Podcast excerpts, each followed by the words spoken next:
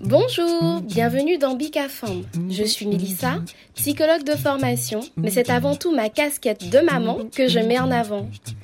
C'est un podcast caribéen qui est dédié à la parole des femmes sur différents thèmes, autour de la grossesse, du désir ou du non-désir d'enfant, autour de pathologies qui concernent directement les femmes comme l'endométriose, autour de la maternité, le postpartum d'ailleurs peu exploré, les traditions transmises de génération en génération, autour de la place de la femme dans notre société, comment allier vie personnelle et vie professionnelle. Bref, Bicafam est un rendez-vous convivial entre femmes qui viendront partager leur expérience de vie, parler sans tabou, avec sincérité et émotion, pour parfois penser certaines blessures et aider d'autres femmes à se sentir moins seules. Ce podcast est dédié à la puissance des femmes.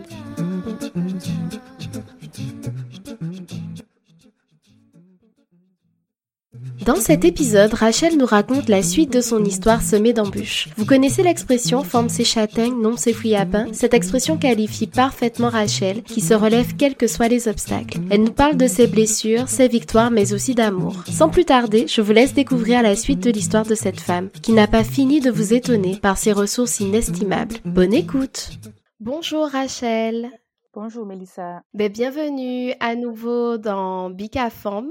Aujourd'hui, tu vas ben, poursuivre, euh, poursuivre ton histoire, raconter la suite dans, dans ce deuxième épisode euh, sur ton parcours.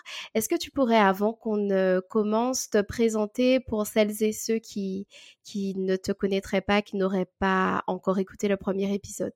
Ok, alors ben voilà, je m'appelle Rachel, j'ai 39 ans et maman de trois enfants. C'est vrai que la dernière fois, je n'avais pas parlé de mon activité professionnelle, mais comme on va en parler, je préfère laisser la Mhm. surprise. euh.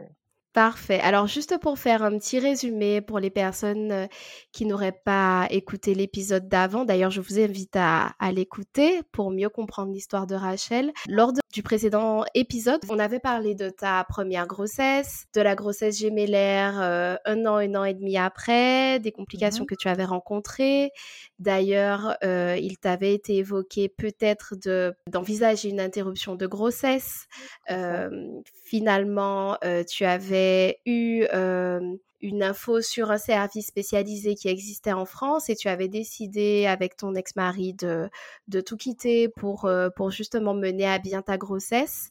Et euh, on avait parlé de ton accouchement difficile aussi, ton accouchement par voie basse, difficile, avec des complications, avec euh, une hémorragie de la délivrance pour toi Mhm. et un parcours aussi euh, compliqué avec tes enfants qui étaient en néonat.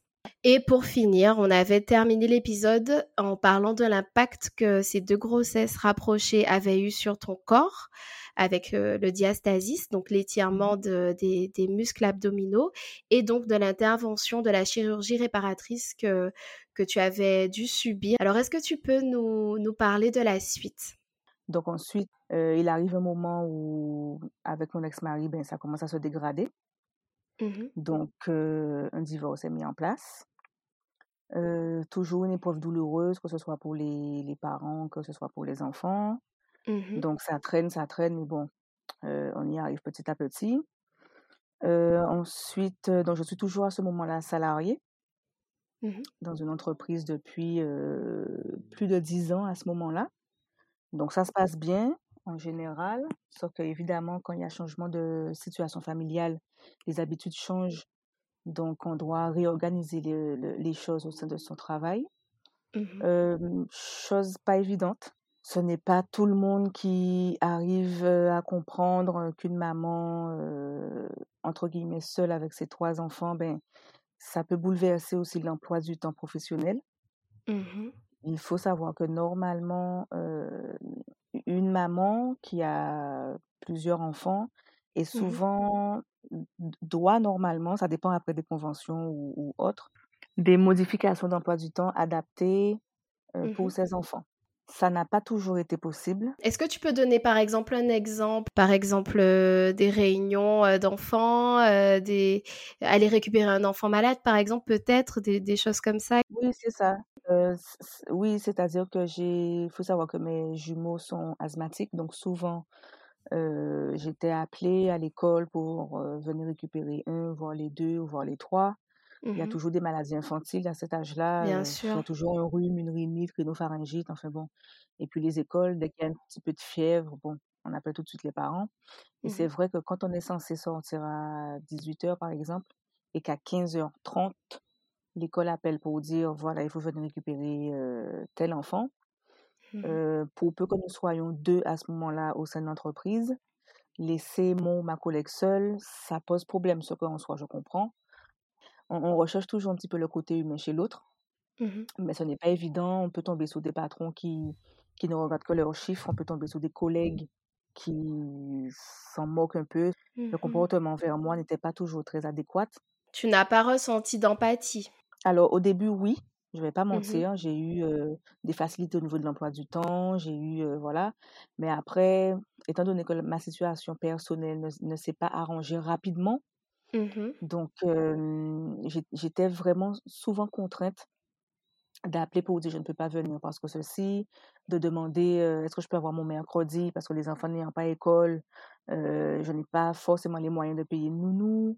Euh, le Mmh samedi, est-ce que je peux avoir un samedi sur deux, un samedi, donc voilà. C'était pas toujours évident.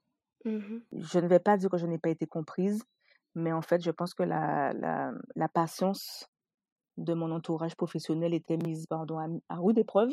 Mmh Et euh, bon, après, on se retrouve euh, seul à devoir gérer tout ça. Mmh Donc finalement, les contraintes, heu, que tu avais, concernant la ta maternité, concernant la gestion des enfants ont eu, ça a eu un impact sur, sur la la partie professionnelle? Oui, très clairement. Par exemple, quand on demande un mercredi, parce que les enfants n'ont pas école, ben on a le, le collègue ou le patron qui dit, mais le mercredi, justement, c'est là qu'il y a beaucoup d'affluence. Mmh Donc, euh, débrouillez-vous comme vous voulez, mais je ne peux pas. euh, voilà, des petites choses comme ça qui, qui, qui dégoûtent un peu, qui, qui fatiguent un peu, Mmh parce que au-delà de. Je, je suis quand même passée par pas mal d'épreuves difficiles en partant de, de l'accouchement. hein. Mmh Donc, on se sent un peu débordé, on se sent un peu euh, euh, incompris, mais Mmh bon, on n'a pas le choix, on fait avec, on est salarié, on a besoin de notre paye, donc euh, on jongle au mieux. et du coup, tu as rencontré donc des difficultés au niveau de de ton travail. Est-ce que tu peux nous raconter, la suite? Alors, un jour, je, je me prépare pour aller travailler et j'ai, une douleur, je ressens une douleur au niveau du Mmh sein gauche et euh, qui m'inquiète un peu parce que je n'ai pas l'habitude de, de ce genre de douleur, même en, en termes de douleur prémenstruelle, je n'ai pas l'habitude de, de ressentir ce genre de douleur, donc je me palpe et Mmh je sens quelque chose. Voilà, je Mmh me palpe, je sens quelque chose, donc euh, forcément, euh, je m'inquiète. Mmh Je, je consulte mon gynécologue. Enfin, en tout cas, pas le jour même, mais en tout cas, dans, dans le cursus, voilà, je consulte mon, mon gynécologue qui m'explique que, voilà, Rachel, euh, tu es jeune, ne t'inquiète pas, c'est peut-être juste un kyste, euh, c'est peut-être juste, euh, juste rien du tout, donc euh, ça va. Toutefois, je suis une euh, éternelle stressée et j'ai Mmh besoin constamment d'être rassurée, donc je lui demande quand même de me faire faire des examens. Mmh Euh, le basique, une mammographie.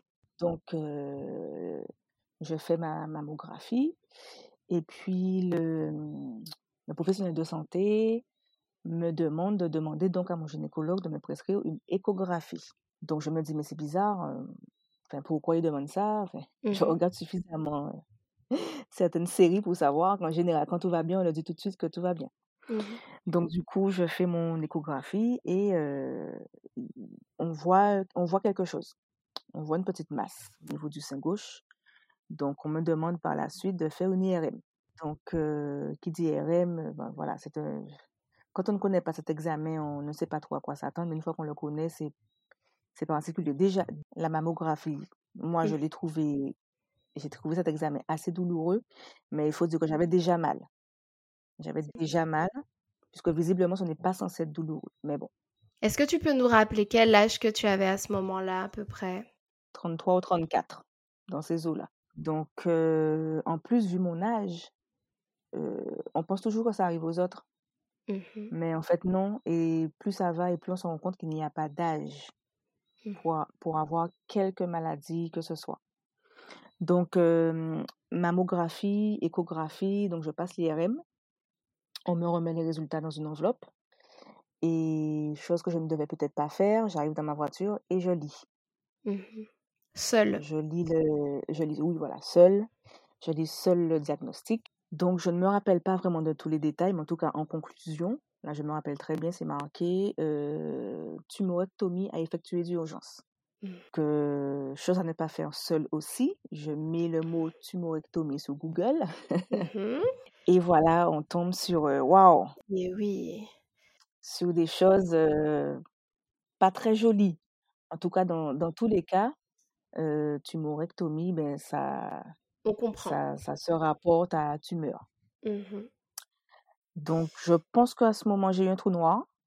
Mmh J'ai eu un trou noir. Je, je consulte à nouveau mon gynécologue, peut-être deux, trois jours après, je ne sais plus. Mais durant ces deux, trois jours, on, on- ben en fait, je, je me suis dit tout de suite, j'ai 33 ans, je crois que c'était 33. J'ai 33 ans, j'ai trois enfants petits, euh, je vais mourir, Mmh tout simplement. Je ne vais pas voir mes enfants grandir. Ça fait la deuxième fois hein, que, que tu as C'est ça. cette réflexion. J'ai Mmh Voilà, exactement. Donc, euh, je consulte à nouveau mon, mon, mon gynécologue, qui d'ailleurs, il est euh, chirurgien également. Mmh Il m'explique que voilà, de façon, effectivement, il n'y a pas d'âge, mais il m'explique que je n'ai pas d'antécédents familiaux de tumeurs euh, au sein. Il m'explique que ce n'est pas génétique et que c'est sûrement nerveux. Et que pour éviter tout risque de, de propagation ou d'aggravation de la situation, on va quand même faire une biopsie. Donc, aller récupérer euh, un morceau de, de cette masse euh, pour l'analyser. Mmh Et on sera fixé à savoir s'il y a opération ou pas, s'il y a radiothérapie ou pas, s'il y a chimio ou pas. Mmh Et à ce moment-là, est-ce que tu es soutenu par un membre de ton entourage ou est-ce que tu gères toujours cette, euh, cette info seule? Je gère seule. Alors, j'en ai Mmh quand même parlé au père de mes enfants parce que, bon, voilà, on ne sait jamais ce qui peut arriver demain, à quelques proches quand même. Mais en fait, parler à plein de personnes, c'est à chaque fois ressasser les choses, Mmh à chaque fois raconter la genèse de la chose, à chaque fois, à chaque fois. Et en fait, on s'en sort jamais émotionnellement parlant. Donc, j'en ai parlé à quelques personnes, mais vraiment, euh, sur les doigts de la main, je peux les compter. J'avais juste envie de, que ça se termine. Et Mmh des fois, c'est plus facile d'en parler quand c'est terminé, Mmh plutôt que quand on est dans le feu de l'action, c'est compliqué à gérer. Mmh Donc, j'effectue ma, ma biopsie au, au CHU. Donc, c'est très lugubre, hein, c'est très froid, euh, ça sent la javel. Enfin, bon, c'est pas forcément agréable, mais enfin, bref, on n'a pas le choix. Et puis, euh, donc, la, la biopsie révèle que ce n'est pas une tumeur, comment dire, un stade où je dois faire de la chimio, Mmh mais qu'il faut quand même surveiller. Mmh Donc, euh, on, on, on voit avec mon gynécologue l'opération, parce que moi, je ne pouvais pas supporter d'avoir ça en moi, que ce soit bénin, malin ou, ou Mmh je ne sais pas. Donc, euh, on décide de, de me l'enlever. Et il me précise que si toutefois euh, il constate que les cellules autour sont un peu bizarres, mais qu'il faudrait faire de la radiothérapie, quand même en prévention. Mmh Et j'aurai après des, des mammographies à faire trois mois après l'intervention, puis six mois, puis euh, tous les huit mois, puis une fois par an. Enfin voilà, il faut, il faut un suivi. D'accord. Mmh Donc là, je raconte ça comme ça, mais sur le coup, ce n'est pas évident du tout. Mmh Parce qu'entre-temps, ben, je dois gérer mes enfants, Les mon enfants. travail, le quotidien. Mmh euh, Qui n'était déjà pas simple. c'est ça. Et puis, psychologiquement, c'est, c'est, c'est dur. C'est Mmh dur parce qu'on se dit, euh, déjà, pourquoi moi? Qu'est-ce que j'ai fait pour mériter ça? Euh, qu'est-ce que mes enfants vont devenir? Enfin bon, Mmh c'est, c'est dur. En plus, au travail, pff, c'est, ça, ça va pas spécialement bien. On n'a pas spécialement envie d'en parler. Mais bon, c'est Mmh difficile. Mmh Donc, euh, je me fais opérer un 14 février et euh, en ambulatoire. Je rentre chez moi et puis euh, euh, le gynécologue me fait après son, son compte rendu en me disant que bon, normalement, il ne devrait pas y avoir de, d'intervention médicale supplémentaire, mais qu'il faut Mmh surveiller. Donc, je devais faire une mammographie euh, en soit tous les six mois. Au travail, ça ne va toujours pas, donc j'ai, j'ai des remontées euh, acide qui me provoque des... Alors, c'est le stress visiblement qui me provoquait Mmh des remontées acides. Et l'acidité me brûlait quelques petits vaisseaux, pardon, de Mmh l'estomac. Donc, ça m'arrivait de rendre, mais je rendais du sang Mmh. au travail, chez moi, enfin bon, peu importe. Mmh Et là, je ne vais pas mentir, j'ai ressenti vraiment, dans le cadre de mon travail, vraiment l'incompréhension. Mmh J'ai vraiment ressenti là, il y avait plus d'empathie, il y avait Mmh je pense que je pense qu'ils en avaient assez, en fait. Mmh c'est toujours Rachel qui doit aller faire ci, Rachel qui doit faire ça, Rachel ceci, maintenant c'est Rachel qui est malade. Enfin, je pense qu'au bout d'un moment, ce que je peux comprendre, hein, puisque on on tant qu'on n'est pas dans une situation, on peut pas, heu Enfin, non, comprendre, je oui, comprends, je parce que toi toi, tu te démenais entre, heu, tes soucis de santé, la gestion de tes enfants, la gestion de ton divorce, heu et puis tout ça, tu gères ça toujours toute seule, comme dès le début, enfin, c'est pas évident pour une seule et même personne. Mais c'est vrai que sur le moment, on se dit: «Mais c'est une pierre à la place du cœur, je comprends pas». Mais bon, Mmh maintenant je je pardonne, je pardonne à tout ce petit monde. Du coup, ça a eu, un impact, sur ton travail? Ça a eu un impact sur mon travail. J'ai, mmh, je n'avais pas de de de pression au niveau de la charge de travail, Mmh mais j'allais au travail à reculons. Heu, la boule au ventre, vraiment démotivée. Donc Mmh forcément, ça avait un impact sur mon travail. J'ai, subi, des choses pas très jolies avec certains collègues, je vais pas mentir, des c'était du harcèlement, c'était de la mise Mmh à l'écart, c'était plein de choses. Donc du coup, après, j'étais pas bien, j'ai consulté mon médecin généraliste pour qu'il m'arrête Mmh parce que ça n'allait pas. Donc il m'a arrêté une fois, deux fois, trois fois, jusqu'à ce qu'il me dise, «Ben écoute Rachel, là, je pense que tu fais ce qu'on appelle un burn-out». Mmh Un Pas burn-out. dû Mmh forcément à la charge, de travail, mais dû en fait à tout tout tout ce qui s'est passé, en amont, qui fait Mmh que forcément ça agit donc sur, sur le sur sur le travail. Donc c'était vraiment, une situation Global. En fait, c'était un burn-out global. c'est ça, c'est ça. Et du coup, il me conseille d'aller voir un psychiatre, puisque Mmh au stade où j'étais, il me fallait une aide, une aide supplémentaire Mmh Pour t'aider. Pour m'aider. Donc je Mmh vais voir le psychiatre qui me donne des qui qui me qui confirme le diagnostic de mon médecin traitant, qui me Mmh donne des des antidépresseurs, des somnifères, des anxiolytiques, enfin voilà, tout tout le panel, heu, de médicaments. Mmh Alors il faut savoir moi je suis quelqu'un d'assez, heu, particulier en termes de médicaments. Je suis anti-médicaments, mais On se rend compte qu'au bout d'un moment, on en a besoin, on n'a pas le choix. Mmh On a besoin d'une On béquille. n'a pas le choix. Exactement. Mmh Donc entre-temps, je suis toujours arrêtée. Heu, le père de mes enfants et moi-même étions en garde alternée, donc une semaine sur 2. Mmh Au moment où je ne les avais pas, c'était la déchéance totale, parce que je ne devais faire aucun effort pour qui que ce soit, pour quoi que ce soit. Donc Mmh ça m'arrivait, oui, de rester des jours entiers, heu, sans me doucher, de rester des des des jours entiers sans manger ou manger que des cochonneries. Mmh chocolat, glace et cetera. Ça m'arrivait de Mmh passer des jours entiers à pleurer. Mmh Tu plus de force, en fait. En fait, comme tu n'avais pas forcément de d'obligation, justement, de t'occuper de quoi que ce soit, parce que tu n'avais pas tes enfants, tu n'avais plus de force pour rien, en fait. C'est ça et au Mmh moment où je les récupérais, là, je me faisais violence à moi-même et je me disais: Mmh «Vas-y Rachel, les enfants n'ont pas à te voir comme ça, ils n'ont rien demandé, ce n'est pas de leur faute». En plus, ils ont toujours l'habitude d'avoir une maman très joyeuse, très, heu, Ça a dû être, heu, difficile. ben, c'est terrible parce qu'en plus, je ne parlais pas forcément de de cette situation que je vivais, puisqu'il Mmh y a la honte. Il y a la Mmh honte, il y a la peur du jugement. Mmh Ah, mais de toute façon, elle a 3 enfants, elle a qu'à s'en occuper et la peur du jugement par rapport au divorce. Ah ben, Mmh elle a demandé le divorce, maintenant il faut qu'elle assume. Qu'elle assume. Ah bah, ça, c'est quelque Eh chose oui, qu'on entend beaucoup, hein. Donc ah ben qu'elle, oui, qu'elle assume ou sinon il fallait qu'elle reste.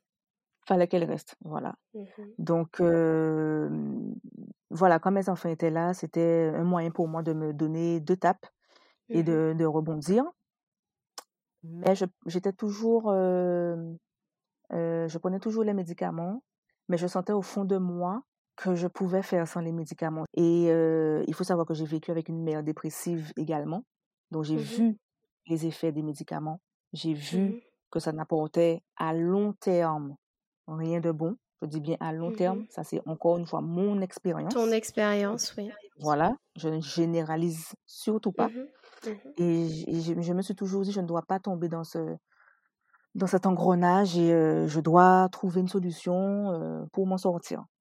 Mmh Donc le temps passe, le temps passe, le temps passe. Euh, L'avantage, c'est que les enfants grandissent, donc de plus en plus indépendants, de plus en Autonome. plus euh, autonomes. Mmh Donc euh, au niveau de, de la charge que j'avais quand ils étaient là, ben, ça s'allège. Mmh Parce qu'on commence à apprendre à se toucher tout seul, on commence à prendre le petit déjeuner tout seul. Fait, bon, les Mmh choses commencent un peu à, s'alléger, comme tu dis. Je ne reprends pas le boulot pour, je, je ne reprends pas le boulot tout de suite. Mais comme je suis quelqu'un d'assez, euh, je suis quelqu'un d'assez actif, rester couché euh, toute la journée, un moment, c'est cool. On écume Netflix, on écume le canal, enfin voilà. Mmh Mais au bout d'un moment, je n'en pouvais plus, je m'ennuyais. Je... C'était pire en fait. C'était Mmh pire de rester dans la maison à cogiter sur, son, sur, sur- sur sa situation. Mmh Et je me suis dit, alors, euh, donc, non, je suis retournée voir le psychiatre. Euh, et là, il me dit, écoutez, euh, je ne peux pas vous prolonger à vitam aeternam. Vous devez aller voir la médecine du travail pour expliquer votre Mmh cas, euh, afin de voir quelle solution euh, on peut vous apporter. Donc, je vais voir la médecine du travail, j'explique mon cas. La médecine du travail confirme que je, je subis effectivement une forme d'harcèlement qui ne me D'harcèlement? permet pas, voilà, qui ne me permet pas de reprendre. Mmh Elle me conseille d'aller voir un avocat spécialisé dans les droits du travail, chose que je Mmh. fais. Quand j'explique ma situation, euh, sans entrer dans les détails, avec quelques petites preuves de certaines choses, elle me dit, elle confirme également que c'est du harcèlement, que je peux poursuivre euh, l'entreprise et Mmh également mon patron de l'époque parce qu'il était, il a été mis au courant, mais tu sais, certains patrons privilégient euh, le chiffre plutôt Mmh que l'aspect humain des choses. Mmh Et, euh, et du coup, je me dis, ok, je me lance dans la procédure. euh. toutefois, il y a une petite voix qui me dit, Rachel, écoute, tu as déjà vécu beaucoup de choses.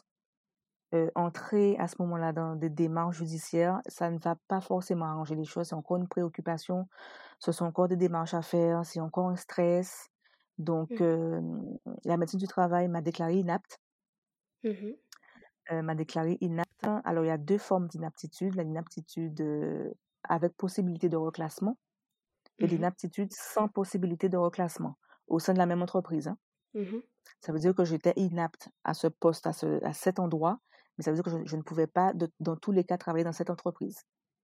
Mmh Donc, l'avantage avec euh, cette option, c'est que ben, malheureusement pour l'entreprise, ils sont donc obligés de licencier le salarié Mmh euh, et de donner au salarié ses indemnités et ses documents pour... euh, Ouais. Mmh Donc, c'est ce qui se passe. Mais durant tout ce processus, je me pose quand même la question, qu'est-ce que tu vas faire de ta vie? Tu peux me rappeler combien de temps que tu as travaillé dans ton ancienne entreprise? Ah, Au moment où j'ai été licenciée, j'avais 15 ans d'ancienneté. Eh oui. Mmh J'avais 15 ans d'ancienneté. Donc, euh, forcément, là, on s'est dit, mais qu'est-ce que je vais faire? Alors, j'ai puisé au fond de moi-même et euh, j'ai pris euh, le parti de me reconvertir Mmh dans l'esthétique. parce que c'est tout, c'est, j'ai, toujours aimé, j'ai toujours fait en autodidacte, voilà. Donc pendant mon, mon arrêt maladie, j'avais l'autorisation et de voyager et de sortir et de faire ce que je voulais. Mmh Donc j'ai passé des, des formations, Mmh j'ai passé pas mal de formations. C'était aussi très difficile parce qu'il fallait que je reprenne un rythme, puisque autant avant je restais couchée jusqu'à 11 heures, il fallait me coucher à Mmh 2 heures du matin. Là, la formation elle commence à 8 heures. Mmh Donc euh, voilà, il fallait que je reprenne un rythme et je pense que ça, ça m'a aidé aussi à sortir un peu euh, de ce marasme aussi émotionnel parce que Mmh on, a, c'est comme les enfants, on n'a pas le choix. Mmh Rachel, tu n'as pas le choix, il faut que tu te lèves.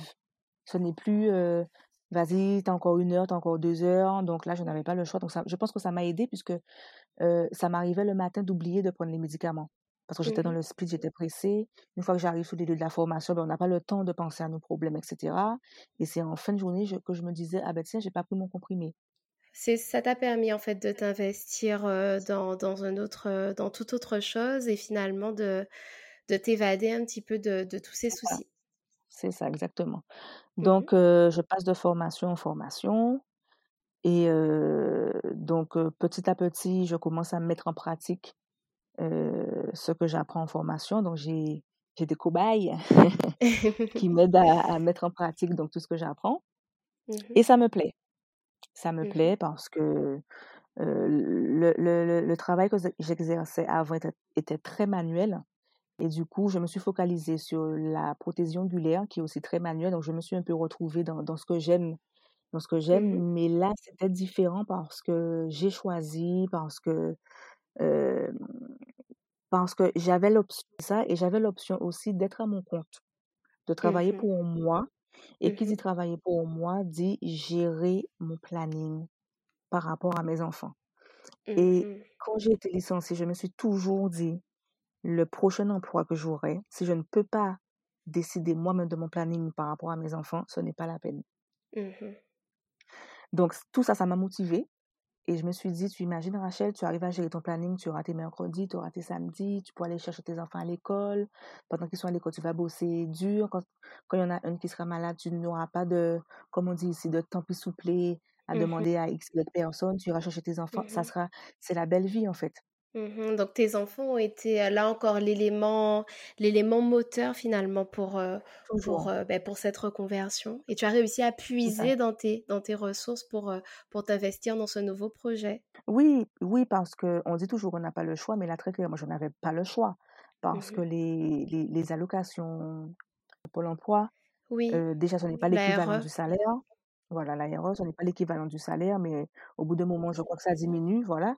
Donc je me Mmh suis dit, comment faire? Et puis voilà, donc petit à petit, je je prends les renseignements pour me mettre à mon compte. Je fais des petites formations également à la chambre des métiers pour pour, respecter les lois et cetera et tout doucement, je me mets à mon compte, je me je me crée ma petite clientèle, je avec les hauts et les bas de de l'entrepreneuriat, hein. Mmh Parce que je parle comme ça, mais ce n'est pas facile.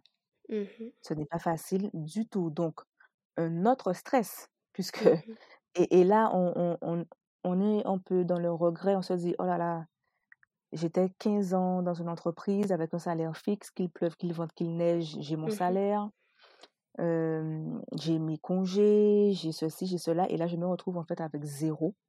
Mmh. Je me retrouve à devoir repartir de rien. Je ne connais pas, je, enfin, voilà, donc encore un challenge, encore Il un en faut challenge. ouais, il en faut de la force en tout cas pour, pour, pour, bah, s'aventurer finalement dans cette, Ben dans ce nouveau dans ce nouveau projet et justement comment tu as réussi à allier, vie de maman, la même entrepreneur comme on dit et Mmh. et puis la femme aussi? Comment tu as réussi à allier tout ça? Eh bien, écoute, à partir du moment où on peut gérer ses horaires, c'est très simple. On Mmh dépose les enfants à 8 heures, on commence à travailler à 9 heures, à 15 heures, on a fini. Enfin, voilà, le mercredi, on ne travaille pas, le samedi, on ne travaille pas. Donc, c'est vrai que le salaire prend un coup, Mmh mais je me dis, ça n'a pas de prix. Mmh La qualité de vie que j'avais à ce moment-là avec mes enfants, ça n'a pas de prix. Et puis, quand on calcule bien, le prix d'une nounou était peut-être équivalent Mmh euh, à ce que Est-ce je que perdais peut-être tu entre... C'est ça. c'est ça et du coup, tu arrivais euh, aussi peut-être à te rattraper sur la semaine où, où tu n'avais pas les enfants, pour justement, ça te permet d'avoir une flexibilité de ton planning et de te rattraper sur la semaine où tu as pas les enfants, peut-être de finir plus tard et de de t'autoriser à travailler le week-end et cetera. exactement, c'est exactement ce que je faisais. La semaine où j'avais Mmh mes enfants, j'étais en horaire scolaire. Et Mmh la semaine où je n'avais pas mes enfants, euh, je pouvais travailler du lundi au dimanche. Mmh Mmh Donc, euh, ça compensait. Niveau salaire, ça compensait. Mmh Et, euh, et du coup, je me sentais vraiment mieux de, de n'avoir plus cette crainte quand on dépose son enfant à l'école, que l'école appelle pour dire il faut venir chercher un tel parce qu'un tel tousse ou parce qu'un tel a de la fièvre. Je n'avais plus cette crainte. Je n'avais Mmh plus la préoccupation est-ce que la nounou ne l'a pas oublié? Comment je fais pour payer la nounou? Est-ce que si Est-ce que ça? Je n'avais plus ce genre de préoccupation. Donc, c'est, c'est vraiment, euh, j'ai vraiment gagné en fait en sérénité Mmh en étant à mon compte. Et puis, euh, mais je suis toujours sous antidépresseur, ça je tiens à le préciser. Mmh Parce que je ressens quand même ce, ce besoin de ce besoin d'aide supplémentaire. Mmh Mmh Et puis, au bout d'un moment, c'est ça. Quand, on, quand, quand la vie professionnelle commence à aller mieux, quand, quand on Mmh commence à se sentir mieux, on se dit, mais, mais je suis une femme aussi. C'est Mmh ça, je suis une femme aussi. Donc, euh, qu'est-ce qui se passe? Qu'est-ce Mmh qu'on fait? Qu'est-ce qu'on fait pas? Mmh Donc là, je commence à me demander, mais euh, ben, comment, comment ça va se passer, sachant que j'avais été euh, un peu traumatisée par des propos d'une certaine personne qui me disait, tu ne pourras jamais refaire ta vie avec trois enfants. Oh là là. Mmh Voilà, voilà. Je suis restée pas mal de temps avec cette idée dans la tête. Mmh Donc ça te bloquait finalement, ça te freinait Bien un peu? sûr, bien Mmh sûr, en me disant, mais peut-être que cette personne a raison, euh, les enfants ils sont encore petits, bon, qui, qui est-ce qui voudra être beau-père de trois enfants? Parce que c'est pas un enfant, Mmh c'est pas deux enfants, c'est trois enfants. Et j'ai envie de dire, il y a des, il y a des états d'esprit tellement petits que même un enfant, les Mmh gens arrivent à avoir des propos euh, indécents. Donc, a Mmh fortiori, trois enfants. Cette, cette parole que cette personne euh, m'a dit un jour Mmh m'a bloquée dans mon ouverture à l'autre, qui fait que j'avais des fréquentations, je fréquentais, mais je ne Mmh cherchais rien de sérieux. Tu ne t'autorisais pas finalement à laisser quelqu'un rentrer dans ta vie? Oui, parce que j'étais persuadée que la, la phrase tu ne pourras jamais refaire ta vie avec trois enfants, j'étais persuadée que c'était vrai. Et tu n'avais pas envie de revivre encore un échec? Ah ben non, volontairement, je, je, je fréquentais euh, comme je voulais, qui je voulais, sans attache, sans rien Mmh du tout, jusqu'au jour où je, je tombe sur quelqu'un. Mmh Voilà. Alors, on a dit qu'on ne pleure pas. hein. La Ça deuxième partie. Non, la non, suite non, non. des pleurs de Rachel. Donc, jusqu'au jour où euh, on dit souvent qu'il ne faut pas chercher. Il ne faut pas chercher. Mmh. Et je t'assure, je n'ai pas cherché. J'étais dans un mood où, en fait, tu peux me regarder, tu peux, mais en fait, n'espère rien parce qu'en fait, euh, j'ai envie, mais en même temps, j'ai pas envie, et puis je sais même pas ce que je veux vraiment. Enfin, bref. Donc, du coup, je tombe sur euh, cet homme Mmh qui, on n'a pas eu de coup de foudre, tous les deux, parce que physiquement, ce n'est du tout pas mon style.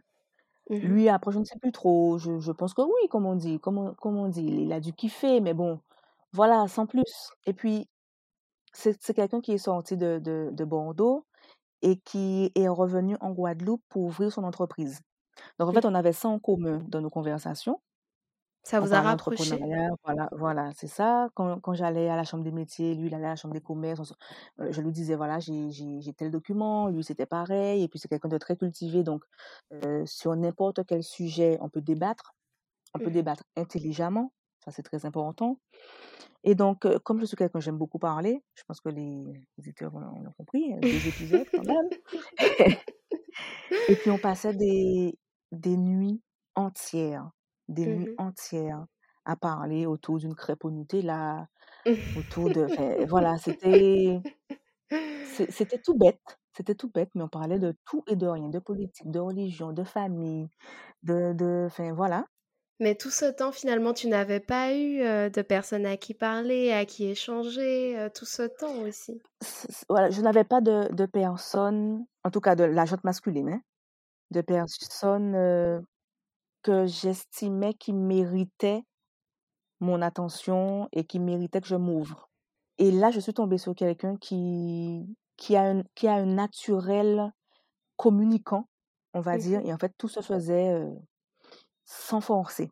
mh. Mmh Et, et, et, et lui-même, il le répète souvent, avant d'arriver à ce qu'on se rapproche réellement, il a monté les mamelles. Parce que moi, j'étais pas du tout, j'étais pas du tout dans l'optique euh, de me mettre sérieusement avec quelqu'un. euh, bon, euh, et, et, et moi-même, je pensais, mais j'ai trois enfants en fait, sachant que lui, il n'a pas d'enfants. Mmh Et même une fois, je lui ai dit, mais en fait, qu'est-ce que tu, qu'est-ce que tu penses espérer de moi? Voilà, quand tu lui en as parlé, quand tu as parlé de tes 3 enfants, comment il a réagi? Euh, je lui ai dit que j'ai trois enfants, mais je lui ai dit ça d'une certaine manière où j'attendais une réaction négative. Mmh Parce que j'étais, je ne sais plus comment je lui ai dit. euh, honnêtement, je ne me rappelle plus. Parce que nous sommes ensemble maintenant depuis cinq ans, donc euh, Mais en tout cas, quelle réaction est-ce qu'il a eu la réaction à laquelle tu t'attendais? mais pas du tout, pas du tout, du tout. Parce qu'on était dans une grande conversation et je lui ai dit très clairement, écoute, toi et moi, ça va pas être possible. Et il m'a dit, ah bon, pourquoi? Je lui ai dit, parce que j'ai trois enfants. Mmh Et euh, il a écarquillé les yeux et il me dit, euh, oui, et? Je lui dis, ben, j'ai trois enfants. Il me dit, oui, j'ai entendu, un, deux, trois, oui, trois enfants, j'ai entendu, mais ça change, qu'est-ce que, en quoi ça, ça empêche que toi et moi on soit ensemble, en fait? Mmh Je lui dis, mais écoute, euh, j'ai trois enfants et tu Mmh n'es pas le papa et tu n'as pas d'enfant. En plus, il est un peu plus jeune que moi, donc en plus, tu es plus jeune que moi. En plus, en plus, en- donc je, je lui ai exposé toutes mes raisons, tout, tout ce que je voulais. Et puis il est là, il me regarde. Elle s'est même énervée. Il s'est même énervé en me disant, tu es qui pour décider de ce que je veux? Mmh Si je veux de toi, eh ben, avec 3, 4, 7, 12, 22, comme on dit, enfants, ben, c'est toi que je veux, c'est toi que je veux. Et Ah, qui dit toi et les enfants. Ouais. Mmh Voilà, voilà, Personne ne voit bien. les signes que Rachel me fait, mais bon, elle elle essaye de retenir les larmes. Donc, euh, donc euh, voilà, voilà. Donc moi, je suis un petit peu euh, perturbée dans ma conviction que, qu'en fait, une conviction assez bête, la conviction qui dit, Rachel, tu mérites d'être heureuse. Mmh Tu mérites de pouvoir rencontrer quelqu'un d'autre, même si tu as trois enfants. C'est, c'est quoi trois enfants? C'est pas trois boulets. Ce sont des enfants, ce sont des êtres humains. Donc, si la personne t'aime vraiment, ben voilà, sachant que ce n'est pas pour me vanter, mais mes enfants ne sont pas du tout compliqués, ils sont super gentils. Donc, voilà, ils s'entendaient déjà très bien avec lui sans savoir que c'était le, le compagnon de maman. Donc, Mmh qu'est-ce que, enfin, voilà, et, et j'en profite pour dire euh, à celles qui m'écoutent que ce n'est pas parce qu'on a des enfants que notre vie est terminée. Mmh Parce que moi, je peux dire à l'aube de mes 40 ans que j'ai eu l'impression qu'avec cet homme, j'ai recommencé à, j'ai pas recommencé, mais j'ai, c'est ça, j'ai recommencé à vivre. C'était une autre vie. C'était un autre type d'amour, Un nouveau c'était, euh, départ. c'était un, un nouveau départ et, et je ne regrette pas du tout. Je ne regrette Mmh pas du tout et de voir comment il, il est avec mes enfants.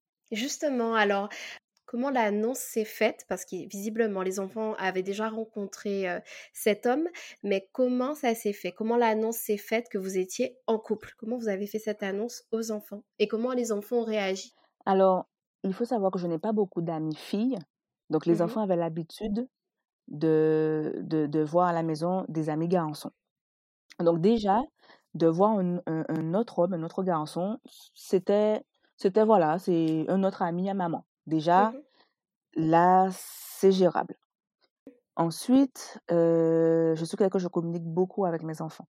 mhm, J'ai pris chaque enfant à part en leur expliquant, voilà, euh, il faut préciser ça aussi aux enfants parce que ce sont des clichés qui empêchent certaines mères de, de continuer leur vie avec un autre homme autre que le père des enfants. J'ai mhm, dit à mes enfants, à part et ensuite tous les trois, votre papa a refait sa vie, votre papa a une nouvelle chérie. Oui, maman. Vous êtes content mhm. pour papa? Oui, maman. Donc, est-ce que vous pensez que maman, elle, a le droit, elle aussi, d'être heureuse, de refaire sa vie, de rencontrer quelqu'un? Donc, en fait, la question est tellement bien posée que si un enfant, à ce moment-là, dit non, maman, toi, tu n'as pas le droit, euh, c'est qu'il y a un problème. Donc, il faut savoir que je n'ai pas imposé mon compagnon actuel à mes enfants. Euh, c'était vraiment, alors je le voyais forcément souvent quand les enfants n'étaient pas là. Mhm. Et quand les enfants étaient là, c'était plutôt en mode euh, on va manger une crêpe ou. euh, Enfin voilà, mes enfants n'ont jamais vu mon compagnon actuel dormir avec moi avant de savoir que c'est mon compagnon, par exemple. Les choses se sont faites progressivement. Oui, on a eu une réunion tous les cinq Mhm, où je leur ai dit bon, ben voilà, un tel et moi, on a quelque chose à vous dire. Euh, c'était sans grande surprise, en tout cas pour ma fille. C'était sans grande surprise. Enfin, les, les trois enfants, non, mais ce sont les filles, n'est-ce pas? Les, les, les trois enfants, ont, c'était, c'était comme une évidence, voilà. C'était Mhm, comme une évidence. euh, ma fille, surtout, elle m'a dit, euh, ben oui, mais c'est ton doudou. Et, et là, je me, je, je- me suis dit, ah. Elle avait déjà tout compris en fait. Elle, elle avait tout compris. Et, et les garçons, il faut savoir que les, les enfants étaient quand même encore un peu petits. hein. Quand j'ai Mhm, rencontré mon compagnon, ça fait cinq ans, je, je pense. hein. Je, je ne l'ai pas vécu. Je pense que c'est peut-être un peu plus facile quand les enfants sont petits. Ils sont peut-être un petit peu plus euh, c'est plus facile de leur expliquer les choses. Plutôt que Mmh quand on a affaire à un adolescent, je pense que bon, c'est plus compliqué. Donc j'ai eu cette chance aussi de, de le rencontrer quand mes enfants étaient encore euh, au, primaire. Et, Mmh euh, et bien le mois de janvier nous donne bientôt cinq ans. Donc voilà, C'est beau en tout cas. Mais écoute, on va, on va s'arrêter sur cette belle note, mais avant de, de terminer l'épisode, déjà, je voulais te remercier et je voulais euh, ben, rappeler à quel point euh, ben, il en a fallu de la force pour traverser tout, ce que tu as traversé et, euh, de, voir où tu en es maintenant, de, voir ton épanouissement, c'est juste génial. Et je pense qu'il y a beaucoup de femmes qui vont se reconnaître et, et je pense que ça, ça, je pense que ça va aider aussi certaines femmes à se dire que, que c'est possible en fait finalement que, que c'est possible. bien sûr, tout est possible. Et exactement. Exactement. Et justement, donc pour la, la signature du podcast, je vais te demander si tu peux te décrire en trois mots, s'il te plaît. Ah, tu m'avais pas dit ça, hein? Tenace, Mhm, tenace, courageuse et hum, amoureuse. Alors je précise amoureuse dans tous les sens du terme. mhm, Amoureuse de la vie, amoureuse de mes enfants, amoureuse de mon travail, amoureuse de mon mhm, compagnon, amoureuse de... Et le plus important, amoureuse de moi-même. mhm. J'allais, j'allais finir par ça. Voilà.